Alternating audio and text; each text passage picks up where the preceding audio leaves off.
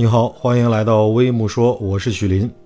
据中国地震台网正式测定，二月五日十一时三十八分，在广东佛山市三水区发生了三点二级地震，震源深度八千米，震中位于北纬二十三点二七度，东经一百一十二点九五度。